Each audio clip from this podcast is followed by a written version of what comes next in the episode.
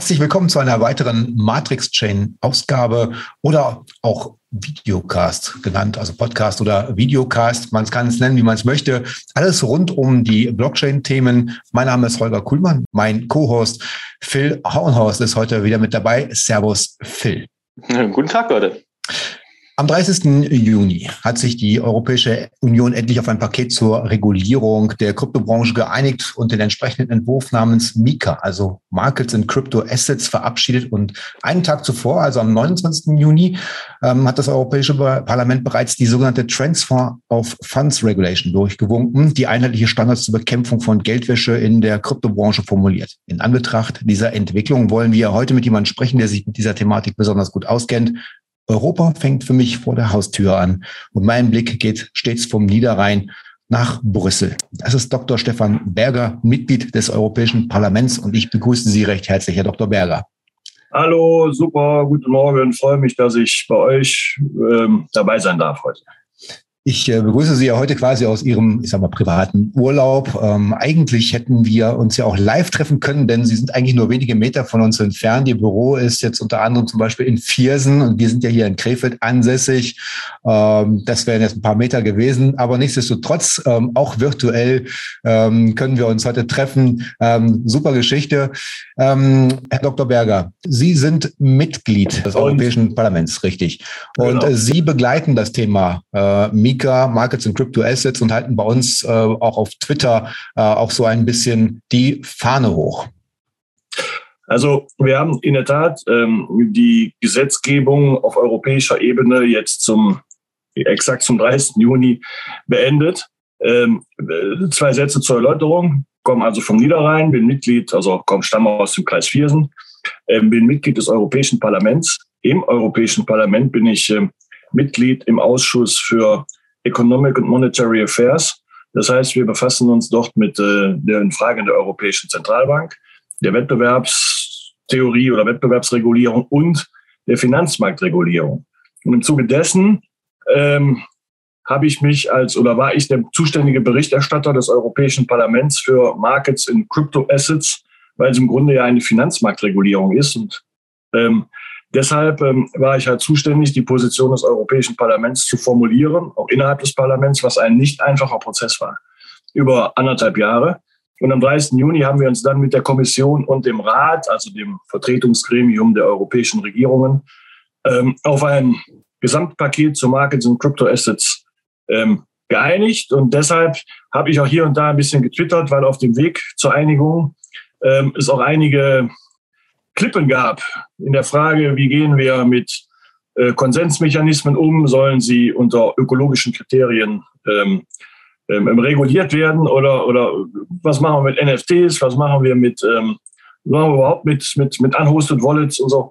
Und äh, also das äh, waren viele Fragen und hier und da habe ich mir auch mal äh, die Freiheit genommen, ähm, zu twittern, denn ich habe mit vielen Stakeholdern gesprochen, mit vielen Vertretern aus der Krypto, da wir gar nicht sagen Kryptobranche oder Vertreter die, der, Blockchain-Industrie oder die auch Startups selber haben, natürlich aber auch mit Banken, die wiederum andere Interessen haben, natürlich auch mit der Europäischen Zentralbank, die das Thema naturgemäß wieder anders sieht.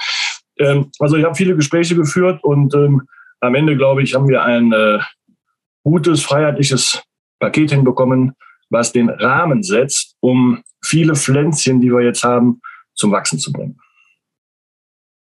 Ja, sehr stark. Ich würde sagen, bevor wir noch mal tiefer in das Thema Mika eingehen, generell vielleicht einmal so ein bisschen, was sagen Sie denn zum aktuellen Marktlage? Was ist da so Ihre Meinung und Sicht darauf? Gut, ähm, mal ganz grundsätzlich. Also wir hatten in den, in den letzten Jahren oder in den letzten zwei, drei Jahren ja eine starke Steigerung von Kryptoassets, wenn ich den Bitcoin sehe, der war mal bei 60.000, der ist jetzt bei 20.000, ja, also äh, zwei, zwei Drittel verloren, wenn man so will. Trotzdem war er vor, vor, äh, vor gut zweieinhalb Jahren noch bei 5.000, ja, also die Kryptos sind schon alle gestiegen. Ähm, die Mutter des Booms war natürlich ein Teil auch die Billiggeldpolitik der Europäischen Zentralbank. Auch das muss man freimütig sagen. War viel Geld unterwegs und viele haben auch in Kryptos investiert. Und ähm, wir haben jetzt mehrere Effekte, die zusammenkommen äh, und die jetzt nicht nur den die Kryptomarkt betreffen, sondern im Grunde die Gesamtgesellschaft. Zunächst mal nach vielen Jahren Billiggeldpolitik rächt sich jetzt auch, und ist auch übrigens die Kritik der, ich sag mal, ähm, der libertären Community um den Bitcoin herum, ja, rächt sich auch irgendwann mal die Politik der EZB. Äh, wir sehen jetzt, dass, äh, dass die Zeit des billigen Geldes ähm, die andere Seite der Medaille aufweist, nämlich eine hohe Inflation. Die kommt fairerweise aber auch nicht nur von der EZB. Wir haben dummerweise einen Krieg auf europäischem Boden, äh, was äh, ich für total tragisch halte, dass sich die beiden größten Staaten, wenn man so will, sind zwar nicht Mitglied der EU, aber immerhin auf dem europäischen Kontinent, ähm, einen Krieg liefern, der, egal wie man ihn betrachtet, nichts Gutes erzeugt. Also er behindert Lieferketten, er, also er tötet Menschen, er behindert Lieferketten, er er, er schafft nur Probleme, die Regale sind leer und dadurch wird natürlich, wenn nichts da ist, die Nachfrage steigt, alles teurer, ist ja klar. Also dieser Krieg ist ein Inflationstreiber par excellence. Ähm, und ähm, wobei ich auch sage, ähm, auch hier hat es Chancen für Krypto gegeben. Die Ukraine hat ähm, über Kryptos sehr viel Geld eingesammelt in Form von Spendenaktionen. Man kann auch, ähm, ich sage mal, Werte bis hin in russisch besetzte Gebiete übertragen mit Unhosted Wallets, um den Widerstand zu unterstützen. Auch das ähm, auch das ist ein Punkt, sagen wir, der Bitcoin steht nicht auf der Seite Putins. Ja, er ist zunächst mal neutral und kann auch dazu benutzt werden, ähm, die Ukraine zu unterstützen. Auf der anderen Seite, und dann bin ich mit dem Krieg fertig, weil es heute jetzt nicht unser Thema sein soll, wenn man die Welt betrachtet, hat Putin schon doch noch mehr Unterstützer, als man glaubt. Also wenn man in, Menschen umrechnet, äh, dann sind schon 30, 40 Prozent der Welt hinter Putin. Ja, so. Und allein die Chinesen ja schon. Ne? So. Und das ähm, macht diesen Konflikt ähm, macht diesen Konflikt nicht einfach. wenn ich gestern sehe, dass äh, die, die ähm, türkischen Fußballfans gegen Dynamo Kiew ja im Stadion Putin unterstützt haben, dann äh, ist das schon alles, ähm, äh, da zeigt die ganze Schwierigkeit einfach schon an, an diesem Bild auf.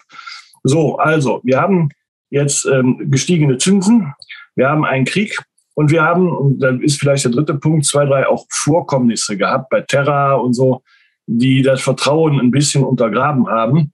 Übrigens zeigen diese Vorgänge, wie gut es ist, dass wir eine Regulierung haben. Denn das wäre unter Mika-Spielregeln jetzt in Europa aller Voraussicht nach nicht passiert. Und ähm, ich bin ohnehin ein Gegner von, von Stablecoins, bin auch ein Gegner von algorithmischen Stablecoins. Also wir brauchen natürlich Stablecoins. Ich möchte aber eine Coin-politische Kleinstaaterei vermeiden. Wenn jetzt jeder seinen Stablecoin rausbringt und wir haben 100.000 Stablecoins auf dieser Erde, ist auch keinem geholfen. Ähm, ich war auch ein Gegner von Diem und Libra, da kommen wir sicher gleich nochmal drauf. Ähm, deshalb will ich nur sagen, die drei Punkte, EZB-Veränderung, Krieg und der ein oder andere Skandal, ähm, hat natürlich auch dazu beigetragen, dass, die, dass der Kryptowinter ein bisschen eisiger ist, als sich das der ein oder andere vielleicht ähm, erhofft hat. Nichtsdestotrotz, ähm, wir kommen ja gleich drauf, wir stehen am Beginn wir sind in den ersten, in der, noch nicht mal in der ersten Stunde des Tages der Tokenisierung angekommen. Und ähm, wir werden in den nächsten Jahren auch wieder eine Erholung sehen. Wir werden neue Coins sehen. Zum Beispiel ähm, ist der, der, der Coin Helium, ich weiß gar nicht, ob der bekannt ist, der hat ein Geschäftsmodell dahinter, ein ganz interessantes Ding. Und solche Entwicklungen werden ja kommen. Äh, oder, oder Tokens, die auf Gold, Gold, Asset Reference Token, die auf Gold und so.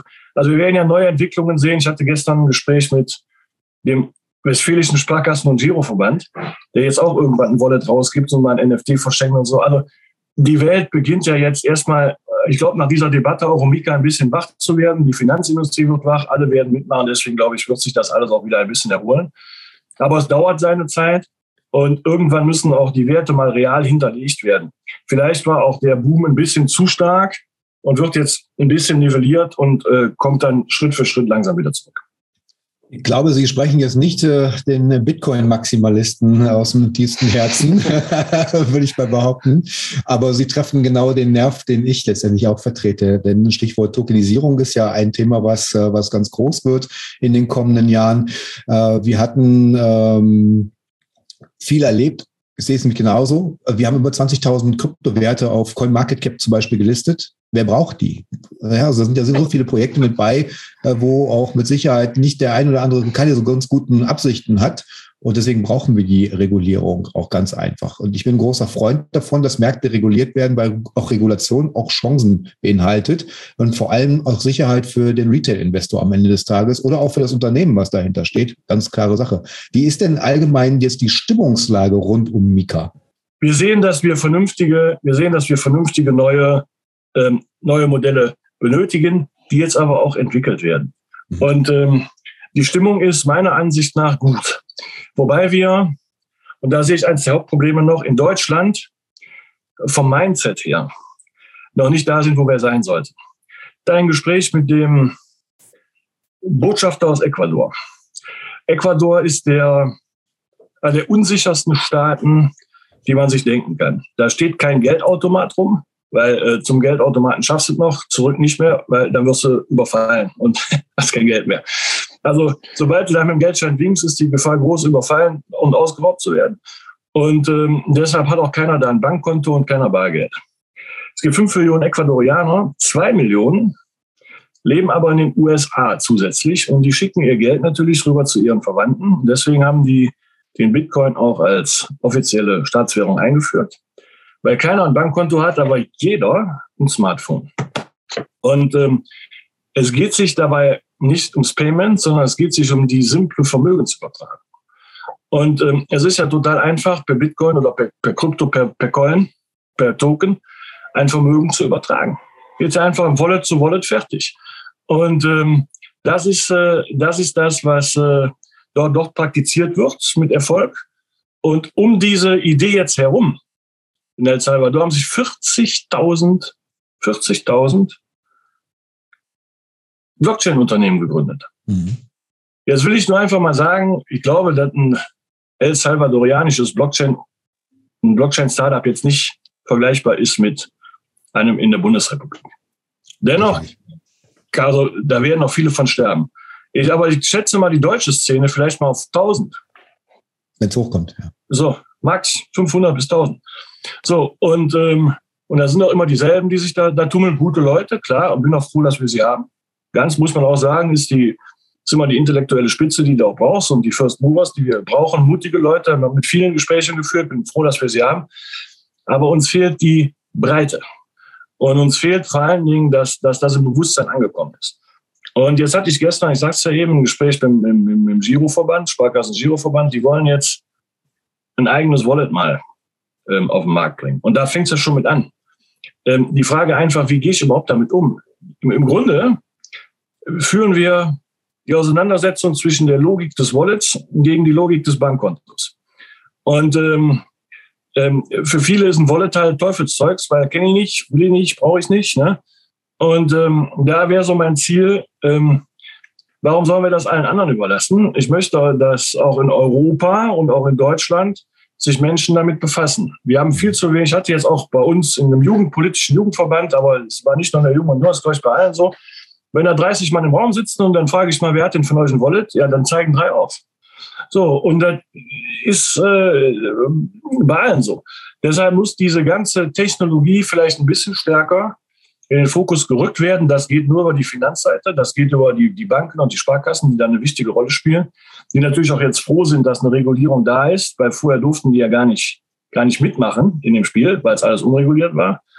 Und ähm, jetzt ähm, ist irgendwann auch der Zeit, die, die, die, der wilde Westen, der sich um den durch auch die, die Aufbruchsstimmung und die Goldgräberzeit irgendwo auch in eine vernünftige Zeit zu überführen. Ist ein bisschen langweiliger, aber wenn man Geschäftsmodelle haben will, wenn man Anwendungen haben will, wenn man auch, auch Jobs kreieren will, die dauerhaft sind, dann braucht man schon eine, einen Rahmen und ein, ein, Fundament, auf dem sich das entwickeln kann.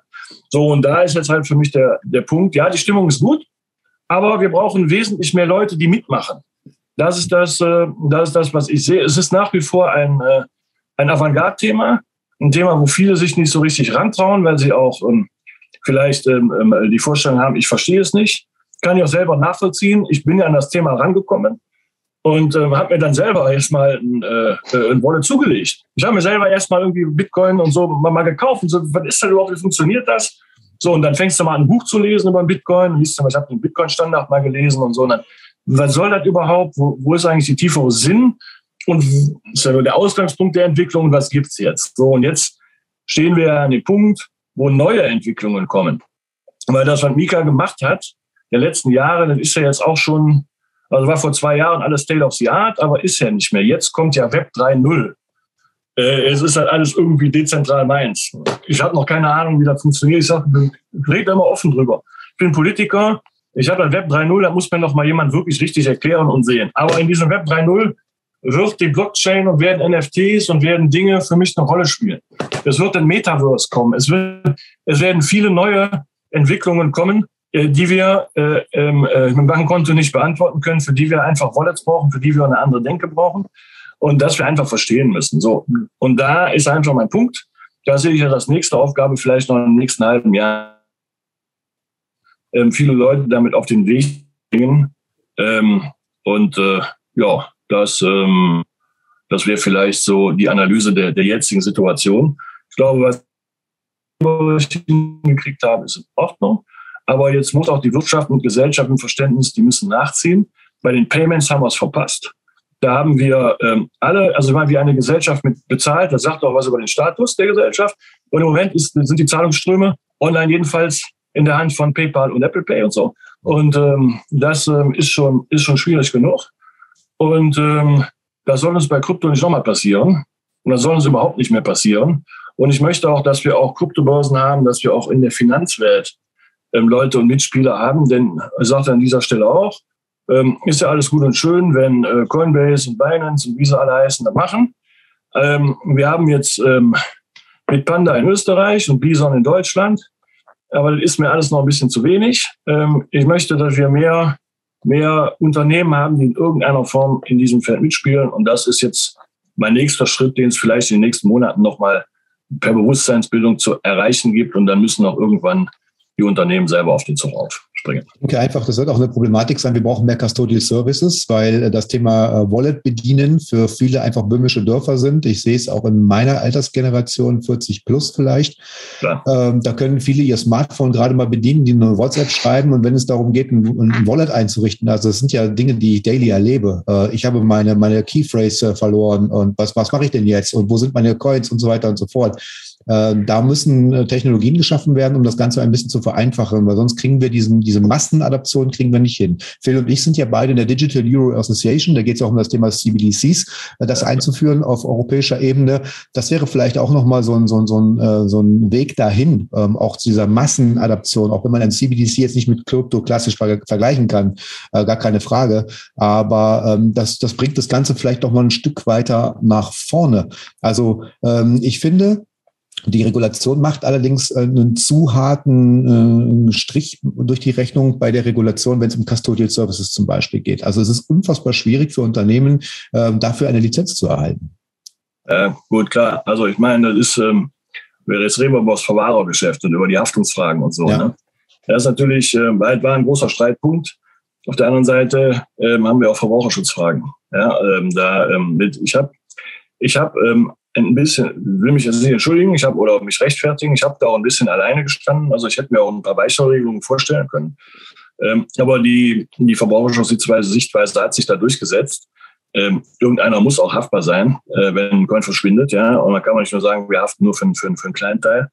Ähm, deshalb ähm, ist das so gekommen, wie es gekommen ist. Auf der anderen Seite. Und deswegen verstehe ich auch die Kritik, und sage auch, okay, wenn du das Verwahrergeschäft einsteigen willst, ist es für dich ein bisschen schwieriger. Das verstehe ich. Da sind auch einige bei mir gewesen, die mir die Schwierigkeiten erläutert haben. Auf der anderen Seite, andere schaffen es ja auch. Also wenn Coinbase verwahrt ja auch irgendwas. So, und äh, irgendwann werden auch, wenn, wenn, wenn die großen Finanzinstitute draufspringen, wie die Deutsche Bank, wie die Sparkassenverbände und, und, und, dann äh, werden sicher auch neue, neue Lösungen irgendwann geschaffen. Aber da ist ja überhaupt der Punkt wo ich auch voll zustimme, ist, die Sache ist technologisch noch viel zu kompliziert, aber ist vergleichbar mit der Situation, die wir im, im, im normalen Web, im Internet hatten. So vor 10, 15 Jahren war das auch alles schwierig. Oder so vor 20 Jahren haben wir, oh, wir müssen HTML können und äh, um das alles zu verstehen. Und die Webseiten sahen aus wie, ja, wie äh, Kindermalbuchseiten aus heutigem Verständnis. Ja. So und hat sich alles weiterentwickelt und ist einfacher und handelbarer geworden. Und genauso wird es auch mit den Wallets sein. Wenn jetzt die Sparkasse ein Wallet rausgibt, ich habe es noch nicht gesehen, gehe ich aber davon aus, dass es simpel zu bedienen sein wird. Und äh, früher hatten wir riesige Programme am PC, ja, äh, die musste bedienen und hat es, äh, die haben deswegen nicht funktioniert, weil so viele Untereinstellungen der Untereinstellungen hat, da wusste, hat die eine mit dem anderen nicht korrespondiert und da ging es nicht. Und jetzt haben wir Apps, die haben fünf, fünf Funktionen, dann war's das. So, also und so wird es bei Wallets ja auch kommen. Deswegen, ich glaube, dass in den nächsten Jahren schon, und das ist auch ex, exakt der Punkt, eine technologische Simplifizierung stattfinden muss, sonst äh, äh, wird das nicht funktionieren oder zumindest nicht in der Breite funktionieren. Ähm, das wird aber, liegt aber in der Natur der Sache, dass das, dass das kommen muss. So wie gesagt, beim, beim, bei der Verwahrerseite, ich konnte nicht, nicht jedes Problem lösen, ist auch die Wahrheit. Ähm, ich habe auch mit einigen Finanzunternehmen gesprochen, die auch hier ähm, aus Nordrhein-Westfalen kommen. Ähm, aber ähm, wie gesagt, wir konnten jetzt nicht jedes Problem lösen und haben auch da ein Verständnis für die andere Seite. Also wir müssen schon, also ich habe immer versucht, ähm, nicht mit Geboten und Verboten zu arbeiten, sondern immer mit Rahmensetzungen. Und jetzt müssen wir mal gucken, wie wir da, wie wir da weiterkommen.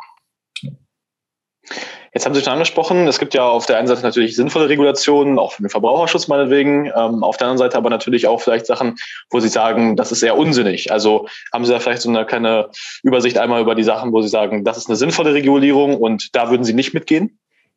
Also letztendlich haben wir, ist das immer so, ist das alles ein Kompromiss. Ja, ich hätte mir äh, bei vielen Dingen auch noch eine weitere Regulierung vorstellen können. Ich hätte mir auch, weil eben Transfer auf Funds angesprochen worden ist, da auch eine weitere Regulierung äh, vorstellen können, wobei das jetzige, die jetzige Regulierung, die finde ich, glaube ich, kann man mit leben.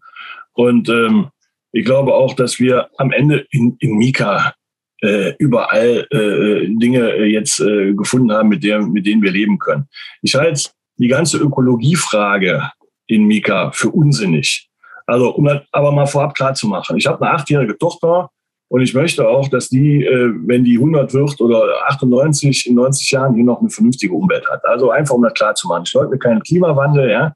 Aber wir haben eine Finanzmarktregulierung ähm, und keine Ökologie Regulierung auf den Weg gebracht. Und da jetzt ökologische Standards überall reinzubringen äh, oder Genderfragen, ja, die äh, das halte ich jetzt äh, für ähm, halte ich jetzt für nicht zielführend. Und äh, ja, man kann sich natürlich die Frage stellen, verbraucht das Ganze zu viel Energie? Aber da habe ich immer dagegen gehalten und gesagt, ey Freunde, es ist nicht die Frage des Energieverbrauchs. Wenn wir uns bei der Energieverbräuchen beschneiden, dann beschneiden wir unsere Innovationsfähigkeit. Es ist die Frage der Energieumwandlung oder Energieerzeugung, je nachdem, wie man es wie sehen will. Ähm, und übrigens ist für mich ein, äh, ein Rechner, der Proof of Work Dinge äh, betreibt und an einem Windrad hängt, immer noch besser als ein E-Auto, was am Kohlekraftwerk aufgeladen wird. So, deshalb, äh, ich meine, ist doch jetzt echt die Frage, ja, wie erzeugen wir Energie und nicht, wie benutzen wir sie. Und wenn, wenn wir schon irgendwann die Energiefrage da reinbringen wollen, dann sage ich, bevor wir jetzt, ich sag mal, Industrie kaputt, dann staltet mal eure Playstations ab. Ja, ich meine, dann, dann, dann haben wir auch äh, einmal Holland an Energie gespart. Ja, so.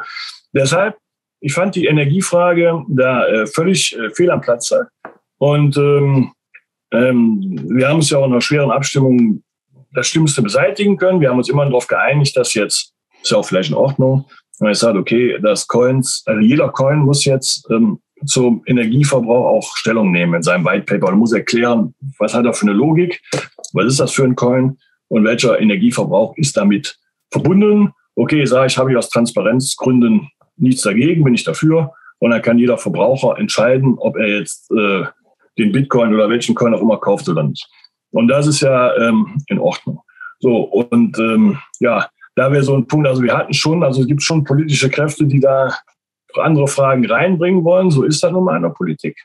Ähm, aber ich habe mich immer dagegen gewehrt, sachfremde Erwägungen jetzt da reinzubringen. Für mich war echt wichtig, den ganzen Kryptobereich ähm, so zu regulieren, dass wir auch eine Chance auf Wachstum haben und nicht ihn tot zu regulieren, denn das Ding hieß Markets in Crypto Assets und nicht Destroy Markets in Crypto Assets. Das ist ja auch so ein Ding. Äh. Ding äh, die Europäische Zentralbank hat sich ja auch äh, mit äh, eingemischt. Äh, nämlich, äh, ja. da geht's, ähm, ja, sie hat zur Aufgabe gemacht, den Finanzmarkt grüner zu machen. Und da gibt's ja auch diese Bitcoin-Diskussionen immer wieder. Jetzt ist ja bei Mikan Markets erstmal vom Tisch mehr oder weniger, aber Proof of Work, ähm, das, das Stichwort wird immer wieder hochkommen. Was glauben Sie, wie lange kann Bitcoin oder beziehungsweise der Proof of Work Konsensmechanismus aufgrund der ökologischen Fragen noch bestehen? Also zunächst mal ähm, die Europäische Zentralbank, zwei Sätze dazu. Also ich bin Mitglied der CDU, sollte ich vielleicht nochmal sagen. Und deswegen ähm, am Ende, bei aller Kritik der Zentralbank, stehe ich doch noch irgendwo hinter der Zentralbank, weil ich glaube, dass wir, wenn wir die Geld, die Geldorganisation, so wie wir sie jetzt haben, haben, dann brauchen wir eine öffentliche Institution und keine private Institution. Also deswegen kann ich, stehe ich irgendwo noch hinter der Zentralbank. Ich sehe sie natürlich kritisch in ihrer Politik, ganz klar. Ja, ich kritisiere auch Frau Lagarde für ihre Politik, ganz klar. Aber wenn wir äh, das Geld in dieser, den Euro so haben, wie wir haben, dann brauchen wir auch so eine Zentralbank. Jetzt auf der anderen Seite, ich sehe natürlich auch die systematische Kritik der ähm, Krypto-Community an der Zentralbank, die ich auch durchaus nachvollziehen kann.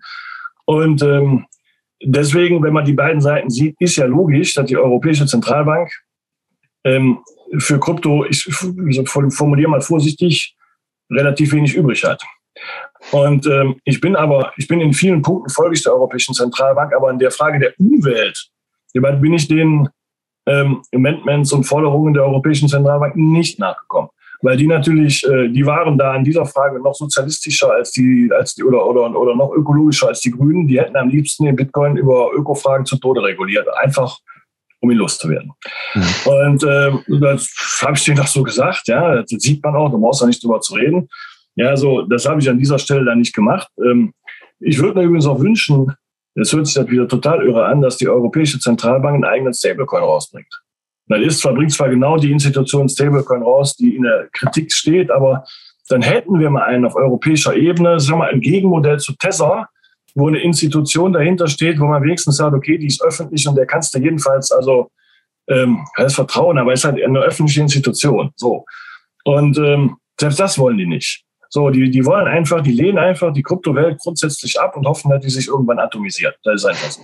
So, da muss man, muss man sagen, denn die CBDC, die verbrauchen, ja, ich weiß auch nicht, wenn alle irgendwann, selbst der Vatikanstaat oder so, irgendwann äh, eine eigene Kryptowährung hat und wir werden den E-Rubel, den E-Yuan und den E-Dollar, aber wir haben es nicht, dann wäre es natürlich auch schwierig. Auf der anderen Seite, wenn du so ein Ding machst, dann muss das wasserdicht sein. Kannst du dir vorstellen, wenn die Europäische Zentralbank einen Coin releasen würde und da wäre irgendwas dran, was dann die Boulevardmedien schreiben würden. Und dann wäre das Vertrauen ja total kaputt. Also bevor die was auf den Markt bringen, muss da 500 Prozent die stimmen. Muss man fairerweise auch dazu sagen. Trotzdem dauert es zu lange. Und trotzdem sind natürlich alle Entwicklungen von Libra bis Diem bis, bis, bis Tesor nur Ausdruck davon, dass die EZB nichts, dass die EZB sich weigert, irgendwie da was auf den Markt zu bringen. Dann brauchst du nicht so wundern, wenn die andere Seite was macht. Und da habe ich gedacht, okay, verstehe ich alles, aber trotzdem regulieren wir dann Krypto auch nicht zu Tode. So, also, lauf zurück. Ähm, ja, die, die, äh, ähm, die EZB müsste, müsste dann vielleicht was machen, aber ähm, so in letzter Konsequenz ähm, ähm, ähm hab ich, äh, bin ich aber nicht gefolgt, sondern auch habe hier versucht, ähm, konsistent und systematisch zu bleiben. Ja, ähm, wie der Blog-Trainer in seinem letzten Video schon einmal angesprochen hatte, 2017, da kannte noch niemand so DeFi oder da war Liquidity Mining auch ein neues Wort zum Beispiel. Und da gab es natürlich auch schon viele ICOs ähm, und in zwei Jahren, von jetzt an natürlich, wird es auch mit Sicherheit wieder neue Finanzinstrumente geben da. Äh, wie möchte man da dem zuvorkommen? Aber da ist zuvorkommen. Also ähm, zunächst mal haben wir DeFi ja im, zwar angesprochen, dass das gibt. Ich habe mir DeFi auch angeguckt, habe mir sogar extra ein Buch über DeFi zugelegt, um das mal zu verstehen. Wobei da ist nichts anderes als ähm, die alte Geldwirtschaft, nur äh, Krypto, ja. Ähm, und ähm, äh, jetzt ist von der Regulierung erstmal haben wir es haben wir es nicht angesprochen. Jetzt sage ich aber mal, mal ganz grundsätzlich. Ähm, ähm, DeFi ist ähm, Borrowing and Lending. Ja, da geht's, du hast was, ja, du hast dann deinen Bitcoin drauf, da kriegst du einen 60 Prozent Kredit drauf, den Kredit verleihst du wieder und und und und alles okay. Ja, kannst du alles machen. Finde ich auch in Ordnung. Ähm, weil ähm, ich sage mal, über die Smart Contracts und so hast du eigentlich eine Finanzmarktwelt da eröffnet, die relativ, relativ in Anführungsstrichen sicher ist, weil sie ja auch hinterlegt ist mit hohen Sicherheiten, ja. Und, ähm, ähm, und du kannst dann irgendwie versuchen, dann, ähm, ich sag mal, da dann dein Glück zu machen. Ähm, auf der anderen Seite ich glorifiziere auch alles nicht. Ich glorifiziere nicht den Bitcoin-Besitzer, der vor zehn Jahren mal was gekauft hat und jetzt Millionär geworden ist. Dem wünsche ich viel Glück. Sage ich, hast du alles richtig gemacht, aber ich glorifiziere das nicht. Und ich glorifiziere auch genauso wenig, wie ich den, wie ich den Aktienfondsmanager und den, den, den, den, den Hedgefondsmanager glorifiziere, äh, glorifiziere ich auch nicht den DeFi-Mann. Ja, so. Also der macht es einfach. Und äh, dahinter steht natürlich auch der Wunsch, äh, Rendite zu machen, auch das ist vollkommen klar. Und ist auch in Ordnung. Und ähm, für mich ist halt der Punkt, ich sehe es ja als Politiker und als jemand, der die Gesellschaft im Auge hat, ist das gut oder schlecht für die Gesellschaft. Für mich ist DeFi äh, erstmal gut, Ähm, ich persönlich ähm, sage auch, wenn man das autonom und dezentral organisieren kann, äh, dann muss man das nicht dem äh, Finanzmarkt nur überlassen, wobei man da darf man sich nicht wundern. Selbst Binance hat ja schon auf seinen Webseiten so ähnliche Anwendungen wie DeFi, bieten die an und ähm, werden sich auch zukünftig, wenn das alles in die klassische Finanzindustrie geht, werden sich auch die klassischen Finanzinstitute und, und so äh, mit DeFi mehr befassen. Für uns war die Frage, wie regulierst du nachher irgendwie eine, eine DAO? Ja, also wie regulierst du niemanden? Ja, also das war so eine Frage, die wir da besprochen haben. Und ehrlicherweise konnte ich die Frage für mich noch nicht überzeugend beantworten. Also ich finde dieses Konzept, du leist dir irgendwie Geld oder du, du hast deinen Bitcoin, dafür kriegst du wieder einen Kredit, den tust du wiederum in einen anderen Pool, den kannst du wiederum verleihen, dafür kriegst du irgendwie einen Coin. Aber dieser Coin gehört irgendwie niemand, weil das ist ja eine riesen Meer von anonymen Menschen und das ist ja alles so was machst du jetzt? das ist jetzt, ehrlich gesagt, ähm, intellektuell, philosophisch gar nicht so einfach, das zu versuchen zu regulieren. Und da habe ich gesagt, ich bin echt an dem Punkt, wo ich das nicht habe. Und weil ich es aber will und weil ich es nicht stoppen will, haben wir dieses Thema DeFi noch ein bisschen weggeschoben. Ich meine aber, ähm, früher oder später werden wir auch da Spielregeln machen müssen.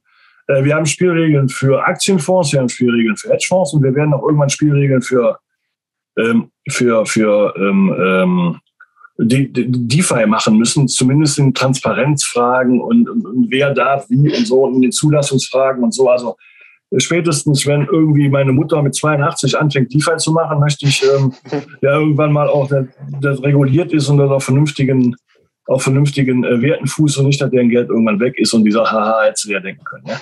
Also das, äh, das müssen wir schon machen, wenn wir es auch massentauglich haben wollen, was ich will, was ich auch finde dieses Konzept wahnsinnig toll und deswegen diese, diese, also weil es einfach auch, auch simpel ist, ich meine, Geld, Geld leihen zu können, ja. Wenn ich mal, ich brauchte mal, da war ich äh, Anfang 20, äh, mal 3000 Mark für ein Auto. Da war ein Riesenthema. Ich habe die bekommen von meiner Sparkasse, sage ich auch, Sparkasse Krefeld, übrigens top, ja, bleibe ich bei, ja, die, äh, Kritik, echt, haben die auch gemacht. Habe ich auch äh, vier Jahre lang zurückgezahlt, ja. so, und äh, hat aber ein Auto so. Und ich meine, jetzt habe ich auch andere Möglichkeiten, mir vielleicht mal ein bisschen Geld zu besorgen. Ja, auch da ist, ich muss es zwar besichern in irgendeiner Frage, ja, also ich kriege bei DeFi jetzt auch nicht so viel mehr, als ich, ich musste auch schon einen Teil reinlegen, sonst kriege ich nichts. Dennoch habe ich da die Chance, auch ähm, ein bisschen mehr zu machen. Also das finde ich schon okay. Und ähm, ja, äh, von daher, ähm, wir haben es jetzt nicht reguliert, wir werden aber früher oder später da was regulieren müssen, genauso wie bei NFTs. Die haben wir jetzt auch rausgenommen. Im Grunde ähm, wobei die äh, CASPs, also die Crypto Asset Service Provider, sich das schon angucken müssen und sagen, okay, ähm, die können irgendwann noch klassifizieren. Also für mich ist völlig klar, wenn du ein NFT releast und es deins und du verkaufst das oder überträgst das, dann ist das kein Finanzmarktinstrument und dann muss es auch nicht reguliert werden. Ähm, das ist wie ein Buch. Du hast irgendwo ein Buch, du kaufst das, hast ein Regal, verkaufst es wieder, kein Finanzmarktinstrument. Bist du aber ein Buchhändler, und äh, dann sieht die Welt schon anders aus. Und machst du es, äh, oder und die Bücher selber sind die Wertgegenstände, oder gibt ja auch Antiquariate, so sind die sind dann Assets. Dann wiederum äh, sieht die Welt ein bisschen anders aus. Und da müssen wir jetzt einfach gucken, dass wir gibt gewissen Teil an, an bei, bei NFTs, die, ähm, die irgendwann zu Assets werden. Und äh, wenn du halt echte Finanzmarkt-Assets hast, wo auch so wieder was anderes äh, äh, ableitet, da müssen wir es auch regulieren. In 18 Monaten will die Kommission dann noch was vorlegen. Das halte ich für vernünftig. Und äh, das haben wir, das haben wir auch gemacht. Also ähm, ich denke, das war diese Entwicklungen NFT und DeFi, die es vor anderthalb Jahren auch in dieser Härte und in dieser Form ja noch, ich sage einfach mal noch gar nicht gab. Ähm, weil DeFi ist ja relativ jung. Also das wächst ja und wächst ja, wobei jetzt, jetzt schrumpft es eigentlich in der Summe, weil, weil die nominalen Werte zurückgegangen sind. Ähm, dass wir uns das auch nochmal angucken. Aber ich wollte jetzt in, in, mit Mika nicht alles im ersten Schlag machen und dann auch schlecht machen. Und dann habe ich lieber gesagt, okay, dann lassen wir uns ein bisschen Zeit und ziehen danach und gucken mal, gucken mal, was passiert. Wir dürfen doch jetzt nicht alles abwürgen. Also das Thema NFT ist jetzt ein bisschen anders. Aus meiner Sicht sind NFTs schon ein Finanzmarktprojekt oder Produkt. Äh, ganz einfach deshalb, weil wir können ja letztendlich eigentlich alles tokenisieren. Ob es jetzt das Gemälde ist, ob es jetzt ein, ein Auto ist mit Wertsteigerungspotenzial, eine Immobilie oder in unserem Fall jetzt zum Beispiel, wo wir Wälder tokenisieren und CO2-Zertifikate daraus verkaufen wollen, ähm, einzelne NFTs. Das ist ja dann schon ein Finanzkonstrukt dann letztendlich und das müsste eigentlich reguliert werden. Äh, also, wie gesagt, ähm, äh, also wir sind auf dem Weg, man, wenn, wenn, wenn da so ein Projekt ist, dann fällt es wahrscheinlich ohnehin unter Mika oder Mifid. Und dann spielt es auch keine Rolle, ob da ein NFT am Ende ausgegeben wird oder eine Aktie oder so. Ja, also das, aber trotzdem will ich mir das gerne mal angucken. Ich möchte den ganzen NFT-Markt nicht, weil ähm, das, diese Tokenisierung ist eine Sache, aber natürlich gibt es NFTs auch, ähm, oder ja, das war ganz simpel. Ja, ähm, bei mir waren auch Vertreter, kann ich hier mal sagen, von, ich sage jetzt nicht aus welcher europäischen Fußballliga, aber eine war bei mir, die wir gesagt haben, okay, früher hatten wir die Panini-Bildchen, ja, jetzt machen wir die als NFTs. So, ähm, dann sind da natürlich auch irgendwo Assets. Ja, so. Also da muss man sich alles erst nochmal angucken. Ich wollte nur nicht bei NFTs jetzt sofort sagen, alles, alles Finanzmarkt, ja. Ähm, war noch ein bisschen jung, ja. Auch NFTs, auch Hochgeldwäsche anfällig, ja. Auch da so ein Punkt, ja. Äh, wenn irgendwie mal 20 Bitcoins für ein NFT gezahlt werden, dann fragt sich auch, okay, klar, ja, dann gucken wir noch mal ein bisschen genauer hin, ja. Ähm, auf der anderen Seite, ähm, auch da möchte ich nicht alles abwürgen, wenn eine, wenn die Bedienungsanleitung eines Autos als NFT dabei gelegt wird, ist das kein Finanzmarktprodukt. So, also auch da, ne, so, oder wenn ich jetzt mein NFT release, ist das auch kein Finanzmarktprodukt. Also deshalb, ähm, da noch, da müssen wir noch die, die das Feintuning machen. Ähm, aber ähm, auch das wird sich, ich wollte es jetzt nicht unter, also wir wollten noch mal mit Mika fertig werden, ähm, weil wenn du in so einem dynamischen Bereich nicht irgendwann mal sagst, hier an dem Punkt stehen wir jetzt, in drei Monaten gibt es wieder eine neue Entwicklung, die da rein muss. Irgendwann mussten wir jetzt auch mal sagen, okay, an diesem Punkt ziehen wir jetzt mal den Strich, machen es und dann werden wir halt in 18 Monaten weitergehen. So, und jetzt letzter Punkt, wie lange hält diese Regulierung denn? Ähm, kann ja sein, dass irgendwie jetzt jemand nochmal sagt, wir haben Proof of Work Konsensmechanismus, wird dann doch wieder, weil äh, die EZB äh, das Ding treibt und loswerden will, weil die, ich sage es jetzt einfach mal so aus meiner Brille, die politischen Linken oder auch die Rot-Grünen das nicht wollen, nicht mögen. Und äh, ähm, letztens hat noch der neue Vorsitzende der Linken, Schürde waren, der ist auch im Europäischen Parlament noch irgendwo getwittert, die ganze Krypto wäre nur Zeugs für Rechtsradikale. Also ähm, das, äh, ja, die, die haben da einen anderen Miet drauf. Die sehen auch einfach, und für viele Linke ist dann auch einfach, wenn du, äh, ob du jetzt 20.000 Euro besitzt oder ein Bitcoin, du besitzt halt was. So, und deswegen musst du reguliert, besteuert und umverteilt werden, ja, weil du besitzt ja was. So. ist ja grundsätzlich schon mal schlecht. So, und äh, deshalb, ähm, und deshalb ist das, ähm, so, hier, so, jetzt kommt die Frage. Also bis zur Europawahl wird erstmal nichts mehr passieren. Die ist in knapp zwei Jahren ähm, also in gut in Mai, in Mai 24. Und bis dahin passiert erstmal nichts. Dann kommt die Europawahl und dann ist noch die Frage in dieser Wahl, dann werde ich auch in der, wie geht die denn aus? So, wenn das ein linkes, wenn das ein linkes Parlament wird und eine, eine linke europäische Mehrheit, die haben wir im Moment, ja, sind ja alles nur noch Linke da, Herr Draghi, gut, der ist jetzt gerade in Italien zurück, dann haben wir Scholz, dann haben wir, äh, auch Herr Macron ist links, ja, im Grunde, er ist eigentlich kein Liberaler, ähm, obwohl er sich so nennt, der ist im Kern ein sozialistischer Zentralist, der will eigentlich auch kein Bitcoin. Ich hatte Riesenprobleme. Die Liberalen und die Liberalen in Europa sind nicht vergleichbar mit den Liberalen in Deutschland. Also das sind nicht die FDP-Leute, sondern sind schon Macron-Leute. Und äh, weil die FDP-Leute, die waren eher auf meinem Trip, so mit Scheffler und so. Aber die, ähm, die ähm, äh, gesamten europäischen Liberalen nicht, weil da sind viele Macron-Leute und die sehen auch den Bitcoin, oh, der ist dezentral, das wollen die schon mal grundsätzlich nicht. Ne? So, ja, da muss man, da muss man ein bisschen aufpassen. Das ist immer die Frage, wie geht so eine Europawahl aus? So, und wenn wir nachher, ich sag, ich überspitze jetzt mal, ja, eine rot-rot-grün sozialistisch-kommunistische Mehrheit haben, die einen irrsinnigen äh, Kommissionspräsidenten stellt, der da irgendwas, ich sag mal, irgendwelche Papiere reinbringt, die auf ein linkes Parlament fallen, ja, dann kann er nochmal kommen. Also ist natürlich immer auch eine Frage, äh, wie wird gewählt. Ne? So, das muss ja an dieser Stelle auch sein. Also bis zur Europawahl wird nichts passieren. Und dann ist aber auch die Frage, wie, ähm, da wird im Wahlkampf, werden wir sicher nochmal auf das Thema Krypto kommen. Und dann wird sicher nochmal vielleicht auch eine, nicht die Rolle spielen im Europawahlkampf, aber sicher hier und da auch nochmal eine, äh, äh noch ein Punkt sein, der da angesprochen wird. Und ähm, das ähm, äh, ist dann ein Aspekt da. Also das hängt dann an den Mehrheiten in dem nächsten, das wie immer, ne? hängt an den Mehrheiten. So, wenn man sieht, für Sozialdemokraten ist Bitcoin Teufelszeugs, die wollen das eigentlich nicht. Die Deutschen wollten, die Deutschen waren nicht ganz so hart in, in, in Berlin, aber wenn ich einen Schuster sehe, ein Berliner Sozial, ein Bremer Sozialdemokrat, der wollte das verbieten. Die Grünen alle Male, die sagen hier, äh, Riesendebatten mit denen. Ich sage, was wollt ihr denn? Das ist ein dezentrales Ding, was habt ihr denn dagegen? Ja, wer unfair verteilt. Ja, ich sage, wie soll er denn verteilt sein? Jeder Bitcoin oder was? Wollt ihr das auf die Plakate schreiben? Oder soll er denn verteilt sein? Ja, so nach eurem. So, also, da sind schon, da kommen schon auch politische Ideen dahinter, ja. Äh, so, und für mich ist halt, ich bin halt Christdemokrat, ich gehöre der Schule von der sozialen Marktwirtschaft von Ludwig Erhard an. Wir setzen die Rahmen und innerhalb des Rahmens sollen sich die Menschen betätigen, dann kommt es schon zu einer Verteilung. So, und ähm, Punkt. So, und das ist eigentlich das, äh, das, das, das Fairste. Und äh, so, also ich kenne auch Leute, die, die machen mit unterschiedlichsten Möglichkeiten viel Geld. So, und du musst nicht nur studiert haben, du kannst auch äh, eine Frittenbudenkette machen, du kannst auch, kenne auch in meinem Bekanntenkreis auch da immer zwei, drei äh, Menschen, die haben alle nicht studiert, die gehört aber jetzt Millionenvermögen, weil sie äh, vielleicht schweißen können oder weil sie eine Firma gegründet haben und so. Und dasselbe wird auch im Kryptomarkt passieren. Ja, da werden sich neue Geschäftsmodelle ähm, ähm entwickeln von Leuten, die irgendwie denken und eine gute Idee haben.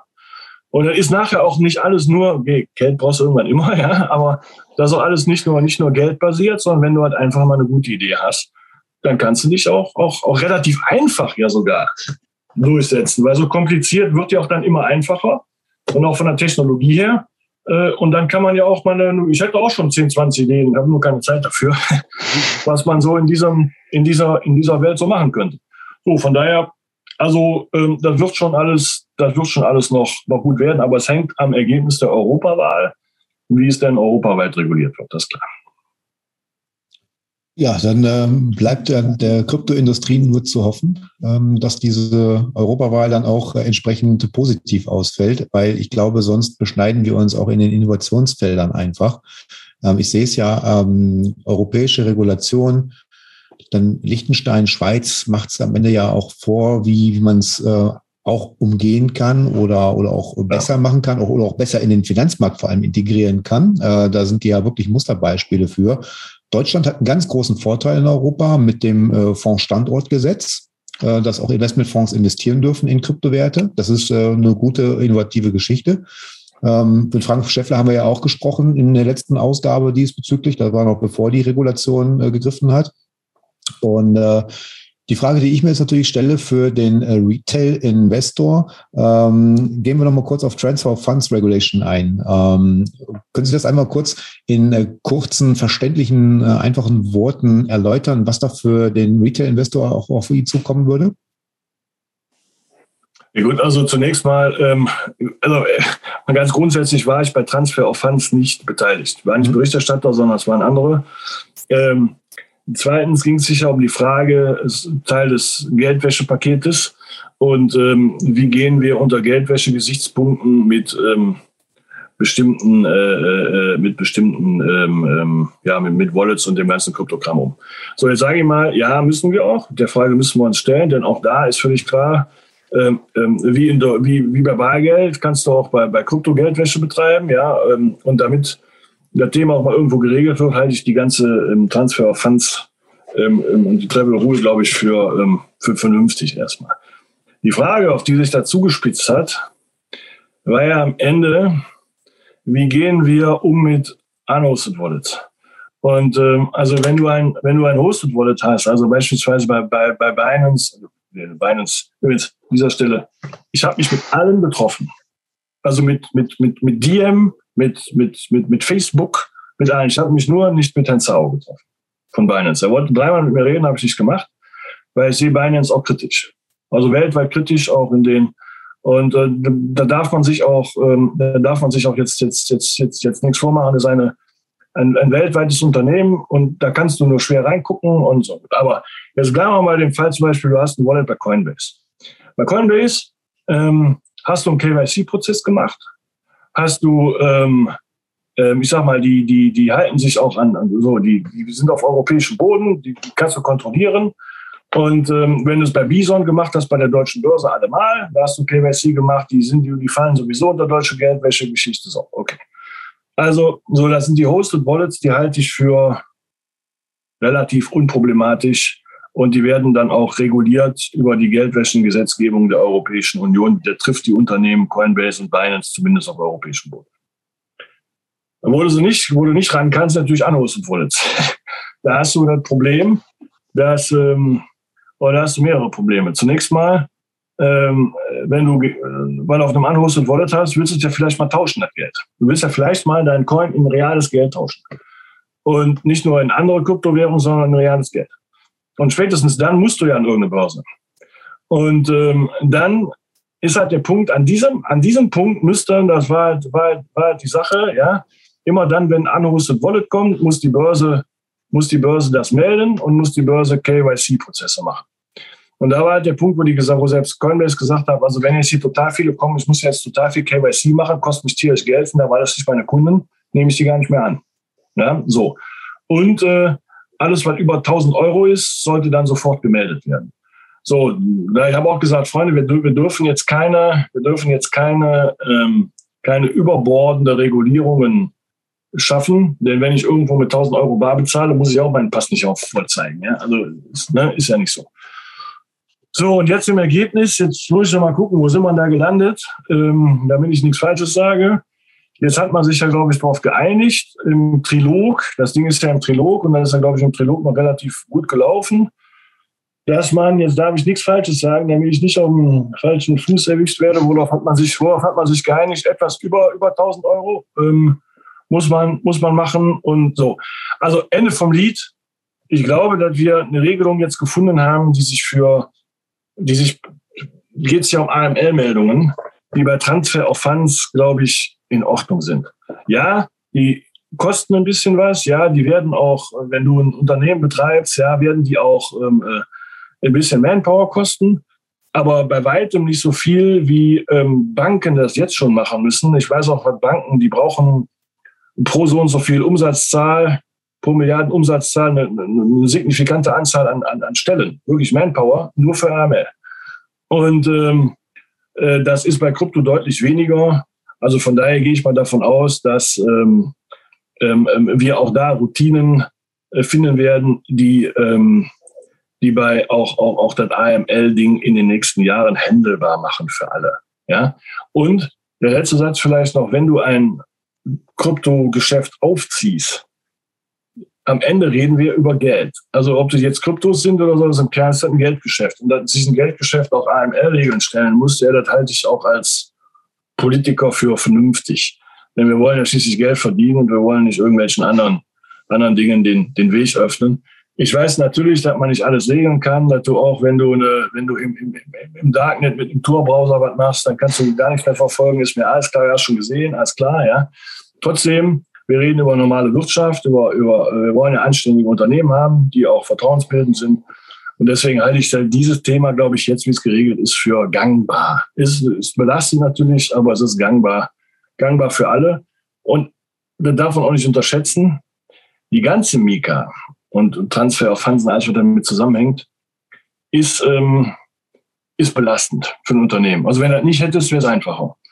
Aber dadurch, dass es da ist, haben wir ja auch einen Rahmen, der Vertrauen bildet. Und das ist ja der, das große Plus, wenn du nach diesem, nach diesen Regeln reguliert bist und bist am Start, dann bist du ja, hast du ja den, die Weihe von Good Old Europe und giltst als seriöses, solides Unternehmen.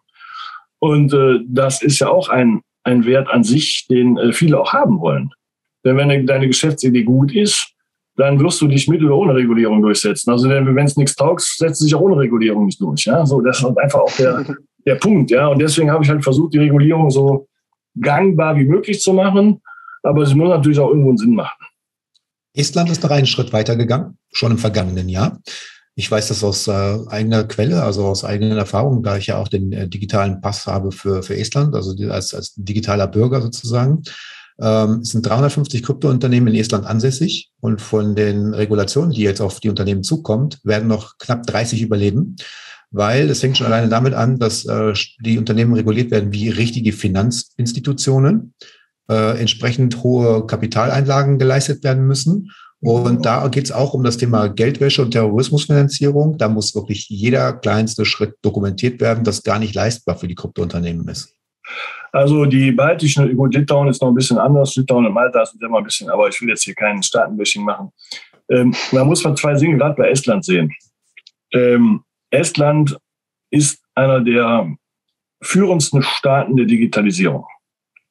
Warum?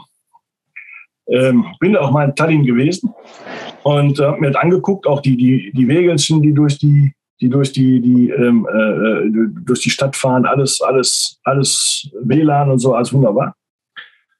Die haben aber den, ich sag mal, ähm, Putin vor der Tür.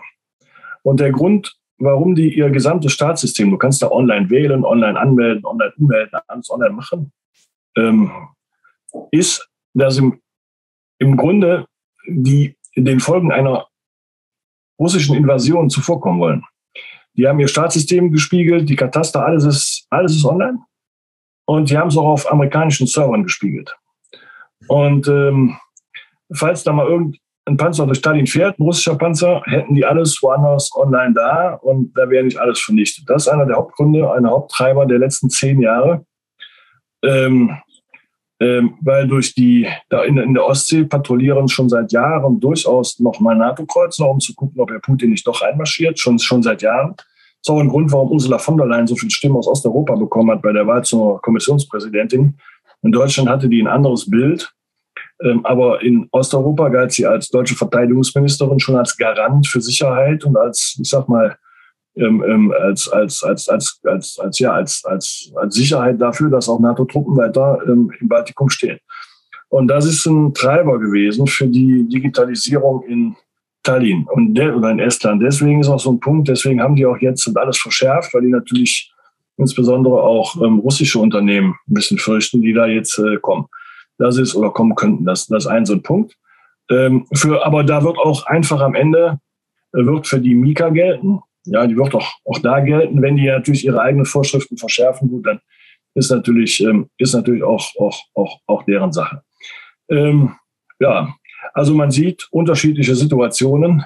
Nichtsdestotrotz wollen wir ähm, oder wollen wir doch eine Europäische Union haben, wie gesagt, die da mitspielen kann. Wir sind, wir denken ja immer noch, wir sind der Nabel der Welt. Die Wahrheit ist, wir sind nur noch, noch nicht mal mehr acht Prozent der Weltbevölkerung. Noch nicht mal mehr acht Prozent der Weltbevölkerung in, in ganz Europa. Und ähm, das ist schon, das ist schon schwierig. Dennoch sind wir natürlich ein großer, interessanter Markt. Und ähm, äh, und dieser Markt, den gilt es jetzt, ähm, und aus dieser Kraft gilt es jetzt neue Kraft zu schöpfen, ja, und den auch mit in die Zukunft ein bisschen zu treiben. Ich glaube aber, das wird gelingen. Also wenn ich, wenn ich sehe, wer sich alles auf den, auf den Weg macht, und wie gesagt, wenn ich so was höre wie Regenwälder tokenisieren, konntest ja mal ein Stück Regenwald kaufen oder so, ne? Ähm, dass, dass, dass, diese Modelle, dass diese Modelle alle kommen. Das finde ich ähm, total okay. Oder Goldbarren tokenisieren oder Parkplätze oder Immobilien, das wird ja alles, alles kommen. Das sind ja auch Anlageformen, auch für Menschen, mit, die, die das suchen, wo es vielleicht auch einfacher ist, ja. Wo man vielleicht auch, ähm, auch nicht mehr irgendwie einen Bankberater dann braucht, der sagt hier, äh, legt das mal in diesen Fonds an, sondern dass man auch mal selber irgendwie mal, wenn man mal ein paar tausend Euro hat oder tausend Euro, die man irgendwo hin, hin tun kann online, Finde ich auch mal gut, dafür muss aber reguliert sein. Also ich glaube, dass wir uns auf einem guten Weg befinden. Und darüber entsteht dann ja auch wieder was Neues. Und der entscheidende Punkt ist, dass wir nicht den Abriss machen. Ja, wir müssen das nicht machen. Wir müssen nicht den Wald tokenisieren. Wir müssen das nicht machen. Nur wenn wir alles nicht mitspielen, dann verlieren wir den Anschluss. Und in zehn Jahren ist die Welt weiter und weiter und weiter und wir haben nicht mitgemacht. Und da ist halt ähm, für mich ein Punkt, dass es immer besser ist, eine Entwicklung aktiv mit eigenen Unternehmen mitzumachen, das Know-how hier aufzubauen, auch der technologische, um ähm, nicht abgehangen zu werden, wie es bei Payment ja passiert ist.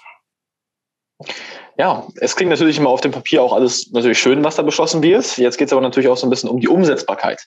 Die Europäische Bankenaufsichtsbehörde, kurz EBA, äh, die auch für die Regulierung eben von Kryptowährungen beauftragt ist, hat ihre Bedenken geäußert, ob äh, das da überhaupt so umsetzbar ist. Der Vorsitzende José Manuel Camper äh, war da letztens bei der Financial Times und hatte eingeräumt, dass die IT-Abteilung vielleicht gar nicht die Kapazitäten hat, um das dann wirklich so alles zu beaufsichtigen, wenn 2025 das alles so an den Start geht.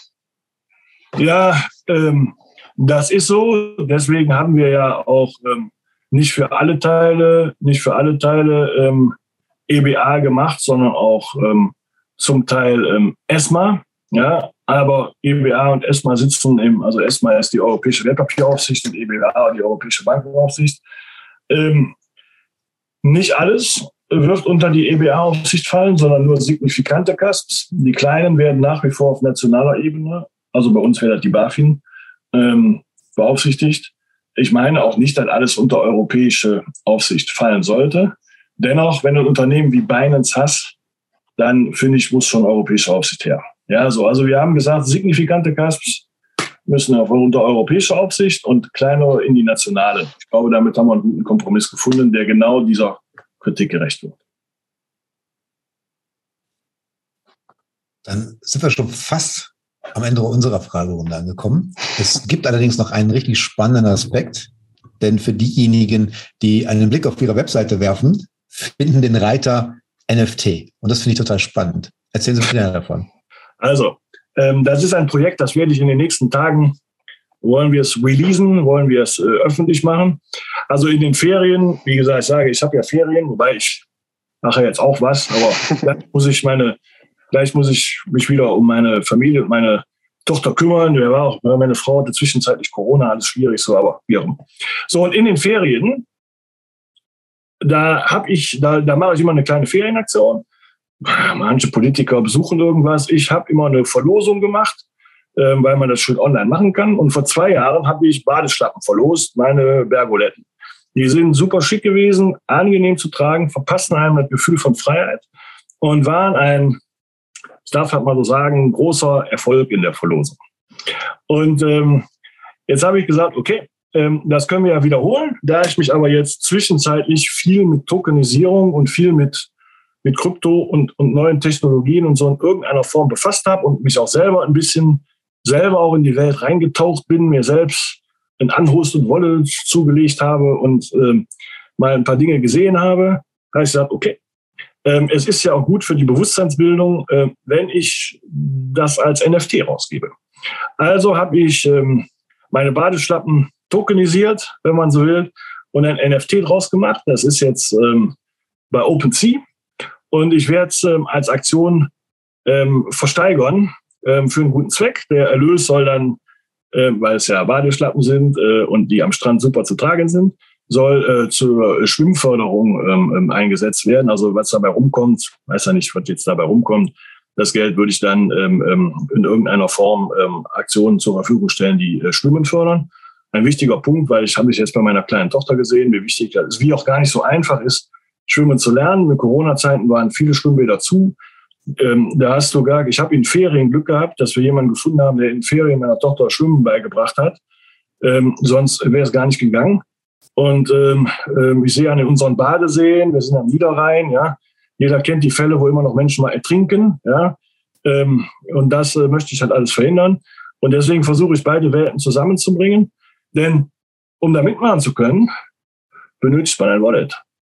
Und ähm, dass sich Leute vielleicht mal auf den Weg machen, sich mal ein Wallet, das soll auch zur Bewusstseinsbildung. Mal, man muss ja nicht mitbieten, aber allein sich das mal anzugucken, ein Wallet mal runterzuladen, wie kann das funktionieren, wie geht das, dass man da mitmacht, dass ich das in meine Community auch nochmal reinbringe. Ich glaube, das sind die beiden Gedanken, die ich damit verbinde.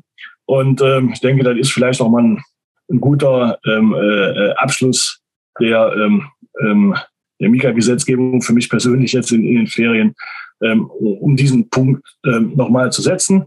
Also das, was ich anfangs sagte, die Stimmung ist gut, aber wir brauchen mehr Bewusstsein, wir brauchen mehr Leute zum Mitmachen und dass ich über diesen Punkt auch ähm, den einen oder anderen mal ermuntern möchte, ähm, äh, seine Erfahrungen in dieser Welt einfach zu starten damit gelten Sie ja auch so ein Stück weit als Vorreiter. Also ich kann mir durchaus vorstellen, dass im Europäischen Parlament der ein oder andere äh, Parlamentarier auf Sie zukommt und sagt, Mensch, Herr Berger, wie haben Sie das eigentlich gemacht? Das war ja. eine spitzenmäßige Sache. Also praktische Umsetzung, Sie haben da Erfahrungen drin, äh, treiben dieses Bewusstsein nochmal nach draußen und äh, damit rennen Sie über offene Türen ein, muss man ja ganz klar sagen. Tja, freut mich. Also wir werden das auf jeden Fall in unseren Social Medias auf jeden Fall sharen, definitiv. Also wir unterstützen dieses Projekt, das finden wir ja. richtig, richtig gut. Ähm, wir sind jetzt am Abschluss dieses Podcasts angekommen, Herr Dr. Berger. Sie haben jetzt noch eine Möglichkeit, ähm, vielleicht irgendwas zu äußern, äh, irgendeinen Gedankengang, den Sie vielleicht unseren Zuhörerinnen und Zuhörern gerne noch mitteilen möchten. Ja, ähm, was ich vielleicht mitteilen möchte oder, oder was mir auf den zwei Jahren aufgefallen ist. Die ganze Kryptowelt ist nichts anderes als die bestehende Welt, nur in der Kryptowelt. und das Einzige, was man machen muss, ist da mitzumachen ähm, und die Scheu abzulegen. Und die Scheu abzulegen ähm, vor unbekannten Begriffen, unbekannten Vorgängen ähm, ähm, oder diese Scheu muss man eben, eben, eben ablegen. Also deswegen fordere ich alle auf, äh, mitzumachen, sich eigene Meinungen zu bilden darüber, sich äh, neue Dinge anzugucken. Es wird nicht alles überleben. Es wird das eine oder andere Neue entstehen.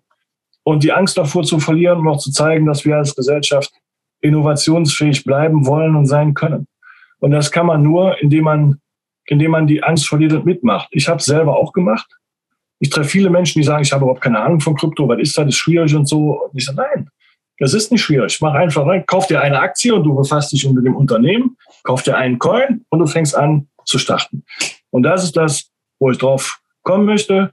Äh, ich fordere die Leute einfach auf, kauft euch irgendein für, für ganz wenig Geld, irgendein Kryptoasset und fangt an, eure eigenen Erfahrungen zu machen, taucht ein in diese Welt und äh, seid Teil vielleicht von etwas Neuem, denn wir wissen nicht in zehn Jahren, wo wir dann stehen und wo sich diese Welt hinentwickelt. Das sind hervorragende abschließende Worte. Dafür bedanke ich mich auch recht herzlich. Und ich möchte nochmal die Zuhörerinnen und Zuhörer da draußen auch etwas mitteilen. Klar, es wird viel über das Thema ökologische Aspekte gesprochen beim Bitcoin Mining durch das Proof of Work Consens Verfahren. Allerdings der Bitcoin Mining Council sagt, dass über 58 Prozent der Bitcoin aus regenerativer Energie entstehen mittlerweile. Also es gibt eine ganze Menge Energieunternehmen, die auch hingehen und Bitcoin Mining betreiben bei regenerativen, die Überschuss äh, produzieren, äh, die sie gar nicht einspeisen können äh, zu den Hauptzeiten und da Bitcoin Mining zum Beispiel betreiben. Also Bitcoin Mining ist sauberer als gerne von der, ich sag mal, linken Community äh, propagiert wird. Schauen wir mal. Ähm, wie gesagt, es geht sich auch um die Energieerzeugung. Wie gesagt, ein Miner, der am Windrad hängt, gegen den ist nichts zu sagen. Und äh, überhaupt müssen wir ja äh, die Frage der Energieerzeugung gerade in Kriegszeiten neu denken. Und ich glaube, das äh, ist eine gesamtgesellschaftliche Aufgabe für alles. Ich möchte auch kein E-Auto fahren, was am Kohlekraftwerk aufgeladen wird, sondern äh, wenn, da müssen wir gesamtsaubere Energie haben. Und äh, diese Frage, die wird uns, glaube ich, noch weiter beschäftigen.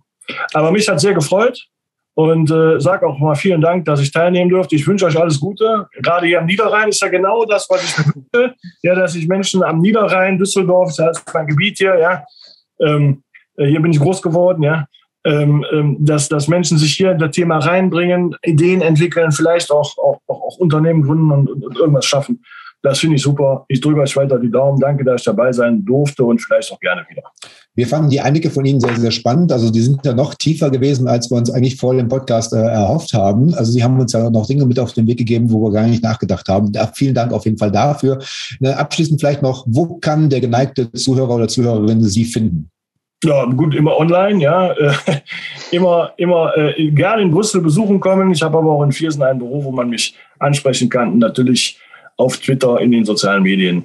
Ähm, ich, bin, äh, ich bin immer erreichbar. Ich habe ein super Team, was auch ähm, äh, gerade für dieses Thema aufgeschlossen ist. Und so, also von daher, ich freue mich auf weitere Kommunikation kann ich nur bestätigen, Sie haben eine ganz hervorragende Mitarbeiterin, die alles ganz unkompliziert für uns äh, gehandelt hat. Dafür bedanken wir uns nochmal. Liebe Zuhörerinnen und Zuhörer, das war der, die nächste Matrix-Chain-Ausgaben. Kritik, Anregungen, Wünsche könnt ihr gerne in den Kommentaren äh, hinterlassen und auch gerne folgen in den sozialen Medien, äh, auf Twitter, auf Instagram. Äh, da findet ihr uns. Und ich sage einfach mal vielen Dank fürs Zuhören. Bis zur nächsten Ausgabe und daher bis dahin alles Gute.